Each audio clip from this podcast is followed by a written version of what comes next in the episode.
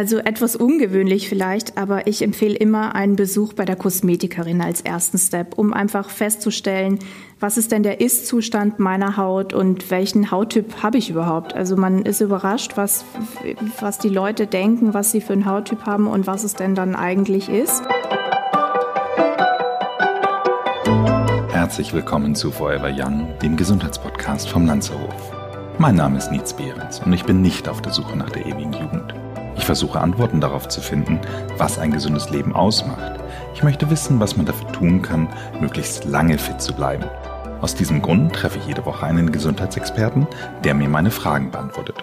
Und wer weiß, vielleicht kann man am Ende durch dieses Wissen doch ein längeres Leben führen.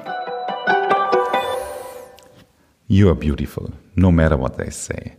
Words can't bring you down. So singt Christina Aguilera über die Schönheit. Und dieses Thema ist auch das, was wir heute in unserer Folge besprechen wollen. Denn letztendlich wollen wir doch alle so gut aussehen, dass wir zumindest mit uns zufrieden sind, wenn wir morgens in den Spiegel schauen, bevor wir das Haus verlassen.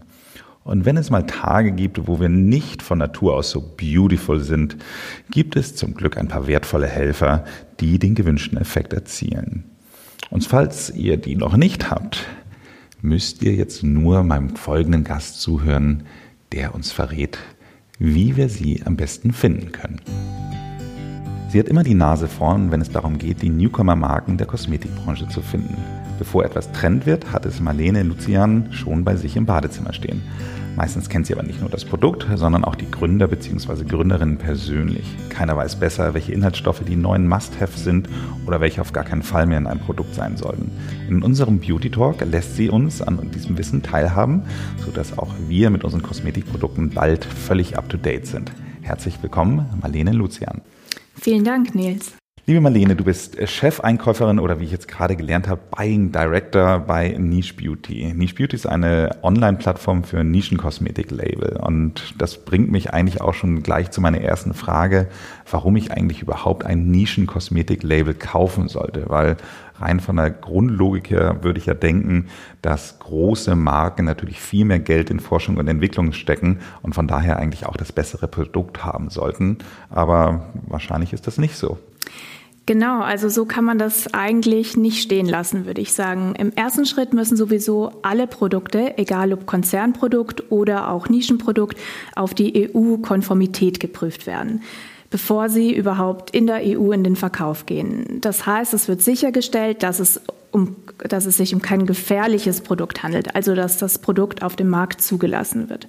Und Nischenfirmen, da ist eben dann der Unterschied, sind in der Regel kleiner und keine großen Konzerne. Daher können sie eben direkt mit dem Kunden kommunizieren und Trends oftmals auch viel schneller umsetzen. Bei Nischenprodukten zum Beispiel gibt es ähm, keine großen Werbebudgets für TV oder Print. Man setzt viel mehr auf das ganze Produkt oder ähm, den jeweiligen USP. Also es geht oft um die Ingredients, um tatsächlich das, was das Produkt am Ende ausmacht und weniger um die Umverpackung oder eventuell andere Geschichten, die man jetzt so gar nicht in dem Produkt tatsächlich findet. Die Person hinter der Marke spielt oft auch eine große Rolle und wie glaubwürdig sie ist. Du sagst schon, die Glaubwürdigkeit der Marke ist dabei wichtig, aber ich glaube, das kann ja nicht reichen, dass du glaubwürdig bist und dass du einfach klein bist, wenn du eine Nische abdeckst, sondern wahrscheinlich gehört ja noch ein bisschen mehr dazu, um überhaupt bei euch gelistet zu werden.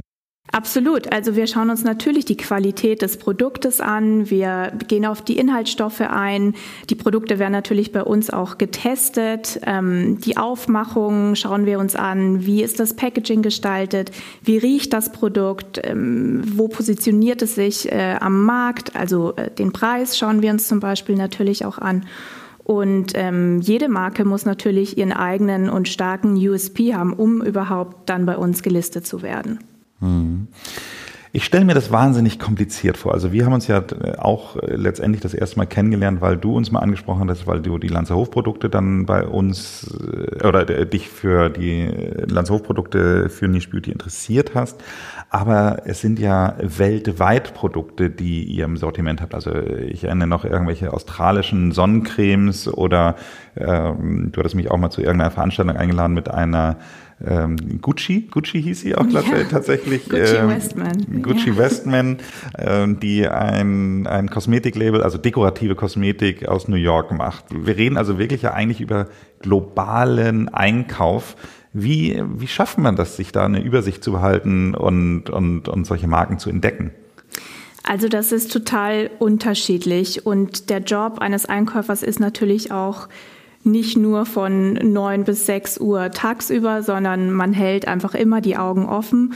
Und ähm, prinzipiell gibt es eigentlich eine große Wunschliste, die ich äh, auf meinem Rechner habe. Und ganz viele Marken stehen da drauf, mit denen ich sowieso schon lange spreche quasi wie so eine Dauerverhandlung kann man sich das vorstellen. Und wenn neue spannende Brands auf den Markt kommen, dann beobachtet man eben die Entwicklung ganz genau, spricht sie an und plant einen möglichen gemeinsamen Launch in Europa. Viel Information kommt natürlich auch durch den internationalen Markt, durch Messen, Magazine, Reisen. Man schaut sich neue Stores an, große Departmenthäuser. Social Media spielt natürlich auch eine große Rolle mittlerweile. Und ähm, ja, uns wird natürlich auch viel zugeschickt. Also pro Tag kommen da ungefähr so fünf bis zehn Anfragen und Pakete. Und andere Marken von uns empfehlen uns da auch gerne weiter. Also es ist wirklich sehr unterschiedlich. Mhm. Damit hast du ja echt einen guten Überblick über die Branche. Wenn du jetzt sagen würdest, was sind so die drei spannendsten Beauty-Trends äh, im Produktbereich, die uns so erwarten, was, was würdest du sagen, was sind so deine Top drei? Also Skincare war so der, der größte Boom im letzten Jahr, würde ich sagen. Ähm, nicht nur bei uns, das höre ich auch von anderen Shops. Und das überträgt sich gerade ein bisschen auf die Kopfhaut, finde ich. Ähm, das sieht man deutlich an den neuesten Produktlaunches, dass da eben, es gibt jetzt Hyaluronserien für die Kopfhaut, es gibt Shampoos, die den pH-Wert ausgleichen, Anti-Pollution-Produkte. Ähm, Im Haarwachstumsbereich passiert ganz viel. Also äh, das ist auf jeden Fall sehr spannend. Ein zweiter Trend ähm, im Clean Beauty Bereich ähm, wird sein, dass da ganz viel auf äh, ganz viele Produkte neu in, im Sortiment der sensiblen Haut auf den Markt kommen werden.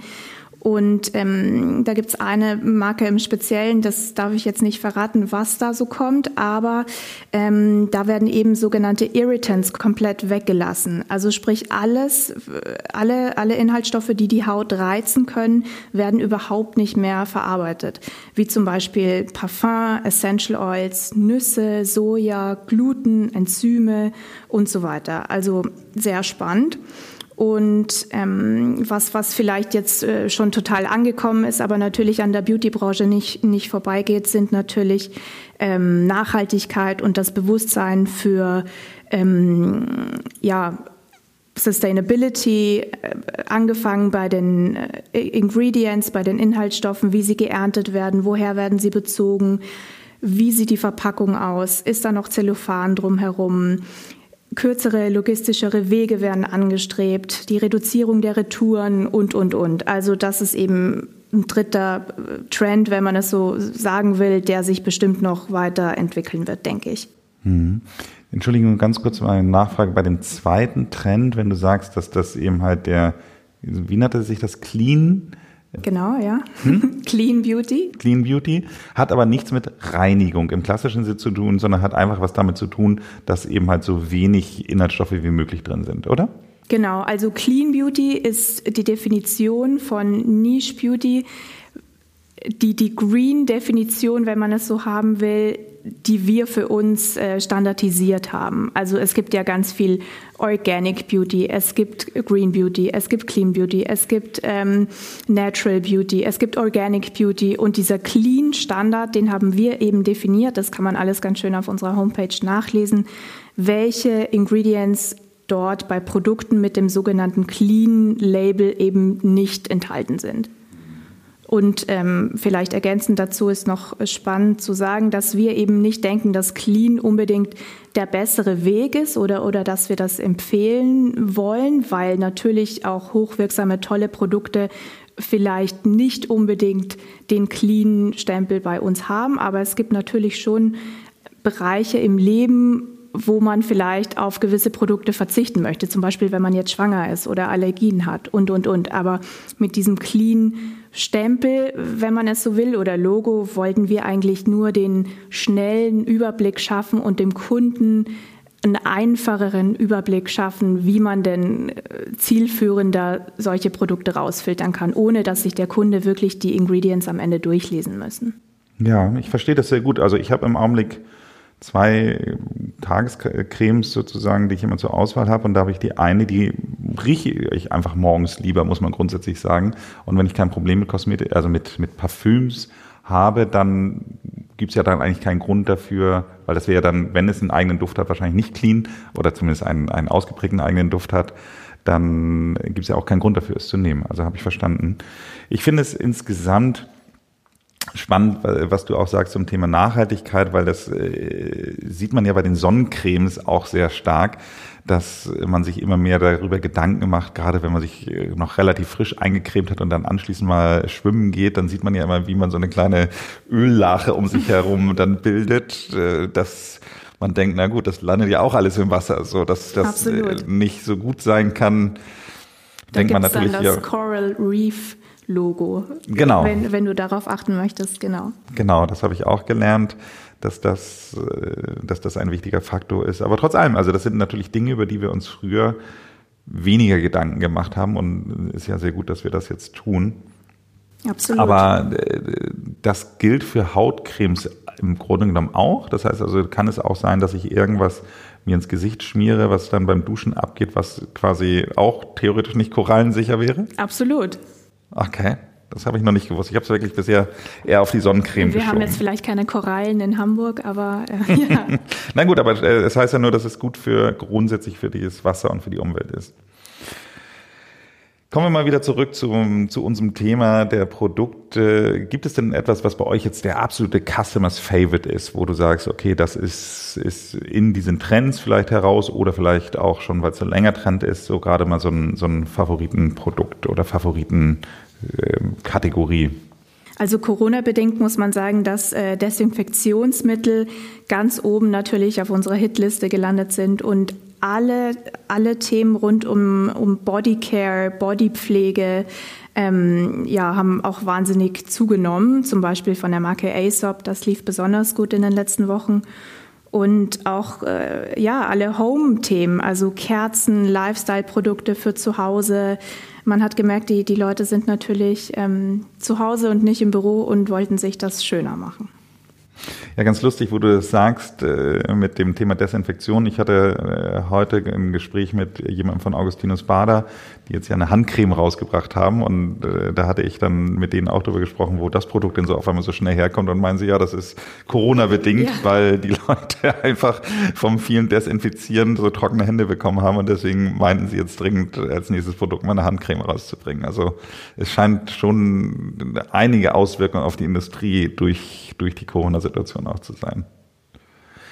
Wenn wir jetzt mal vom Favorite kommen, was würdest du denn sagen, ist aus deiner Sicht ein, ein etwas, was völlig zu Unrecht gehypt wird? Das muss jetzt kein Produkt sein, das kann auch irgendwie vielleicht ein genereller Trend sein. Hast du da irgendwas, wo du sagen würdest, also das verstehst du nicht? Das ist natürlich jetzt schwierig zu beantworten für mich. Ähm, generell bin ich natürlich für das Maximalprinzip und pflege mich gerne und habe auch gerne mehrere Schritte, wie es die Koreaner vielleicht vormachen in der Skincare.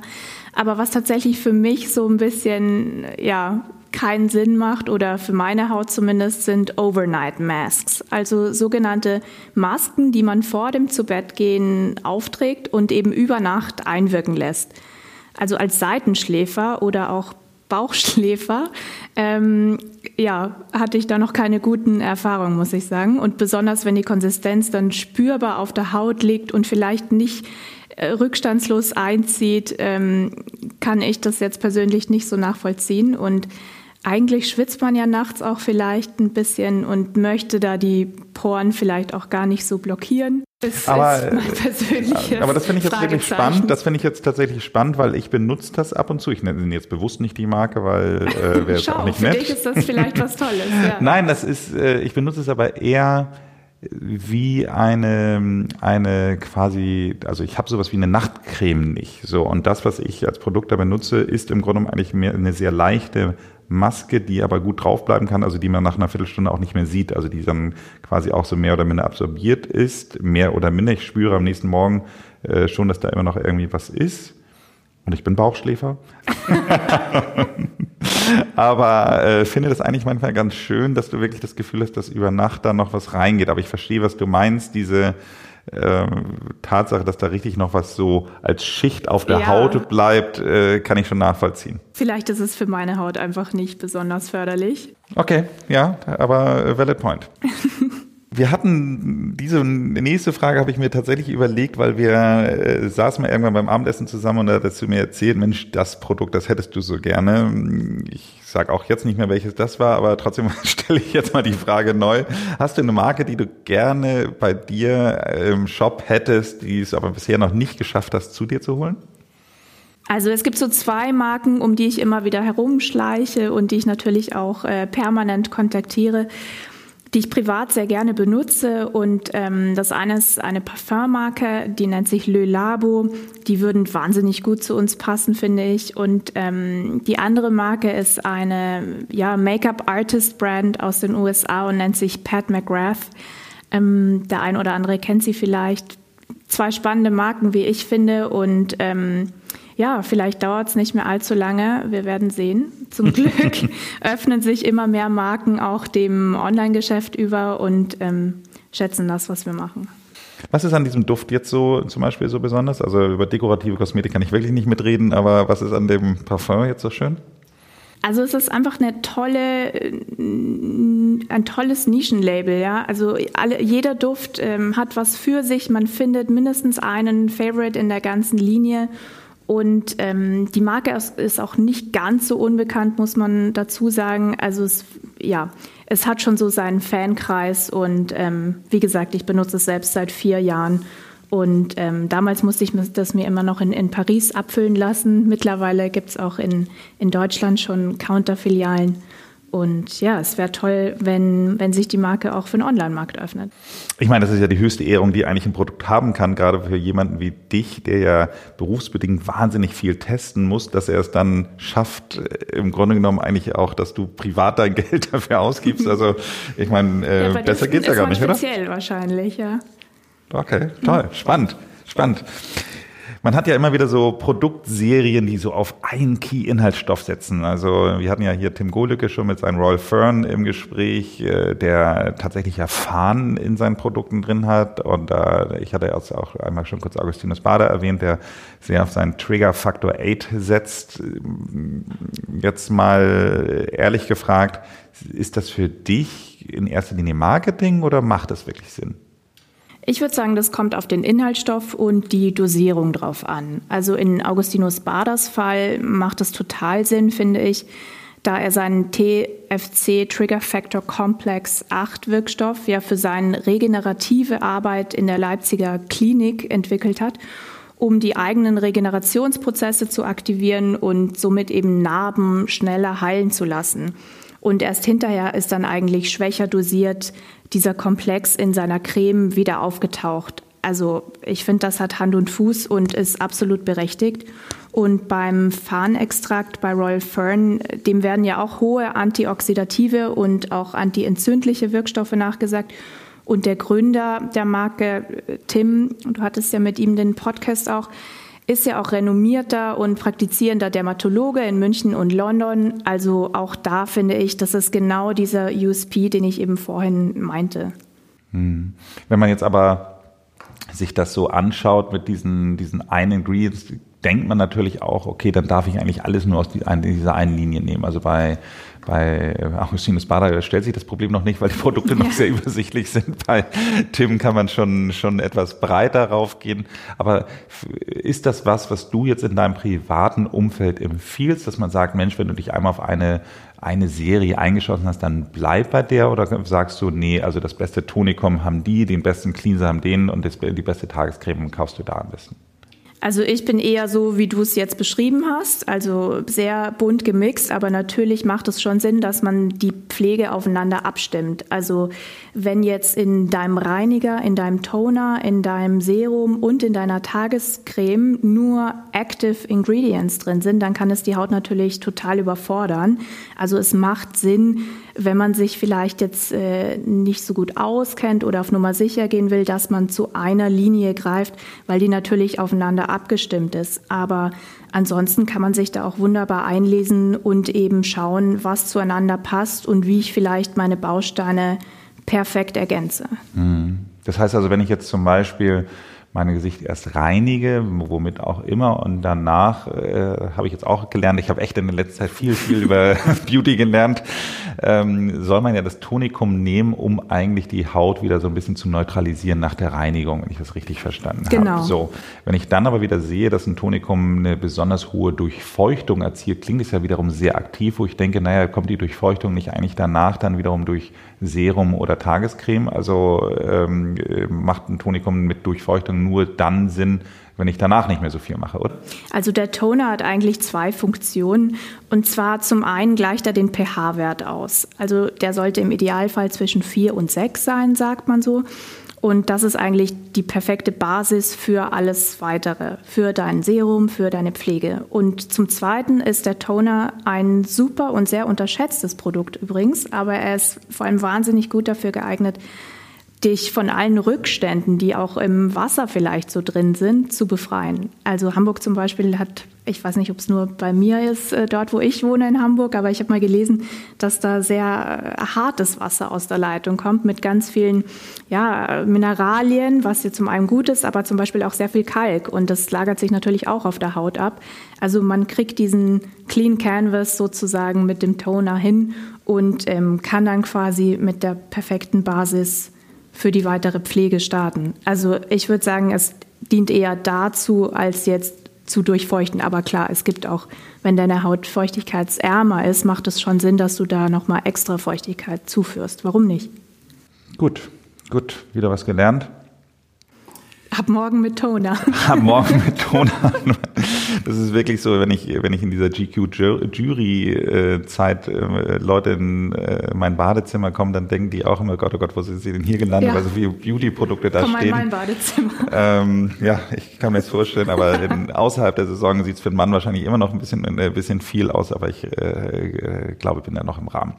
Wenn wir jetzt aber mal zurückkommen zu den äh, Gründern mit ihren einzelnen Serien, ähm, was findest du entweder, was ist die für dich so eins der spannendsten Philosophien oder vielleicht eine der beeindruckendsten Treffen, die du jemals mit so einem Gründer, Gründerin hattest? Also gibt es da so ein Highlight aus deiner Sicht?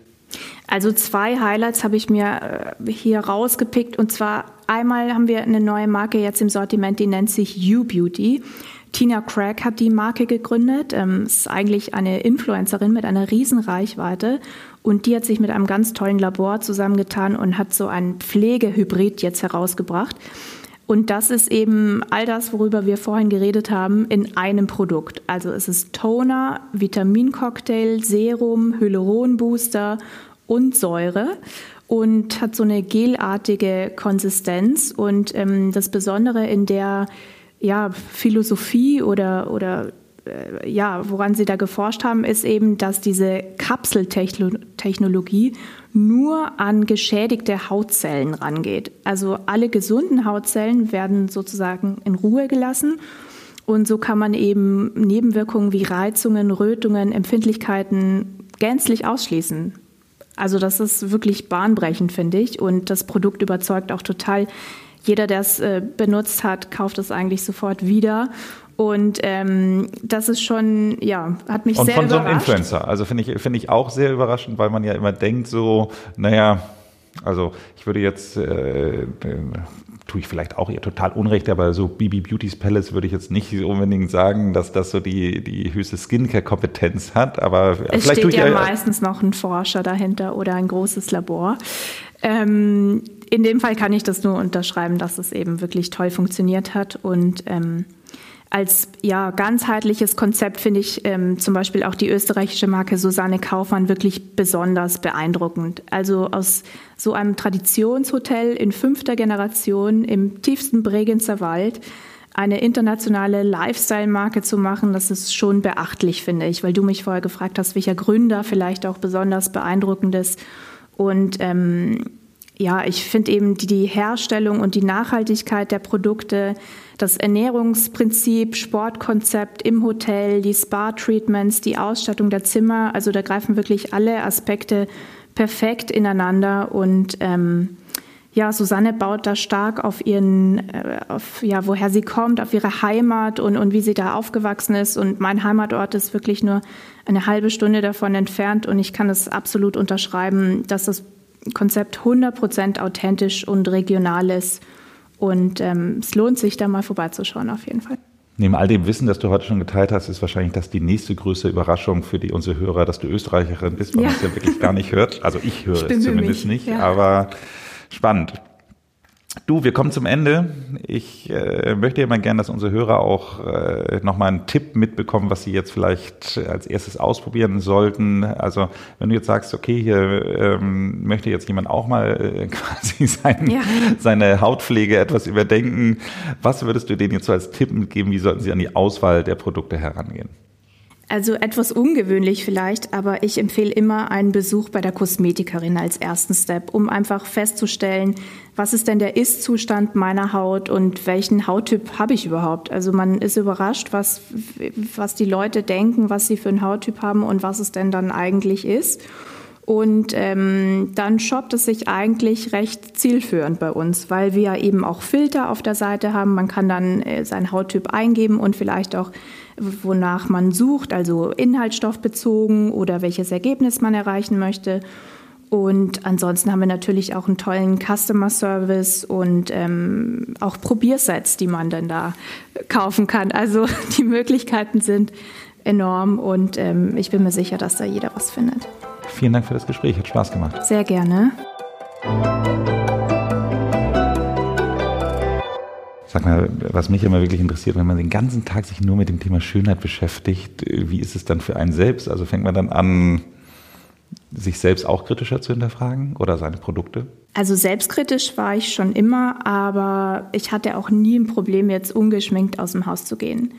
Man will ja eigentlich nur sich wohlfühlen in seiner Haut und die beste Version seiner selbst sein wenn man sich pflegt, dann möchte man ja irgendwie auch Ergebnisse sehen und es geht eigentlich weniger darum, seinen Typ zu verändern oder irgendwie einen Trend mitzumachen. Aber ich denke schon, dass die heutige Teenager-Generation da viel selbstkritischer ist als meine Generation, bedingt wahrscheinlich auch durch Social Media und Schönheits-OPs. Wunderbares Ende.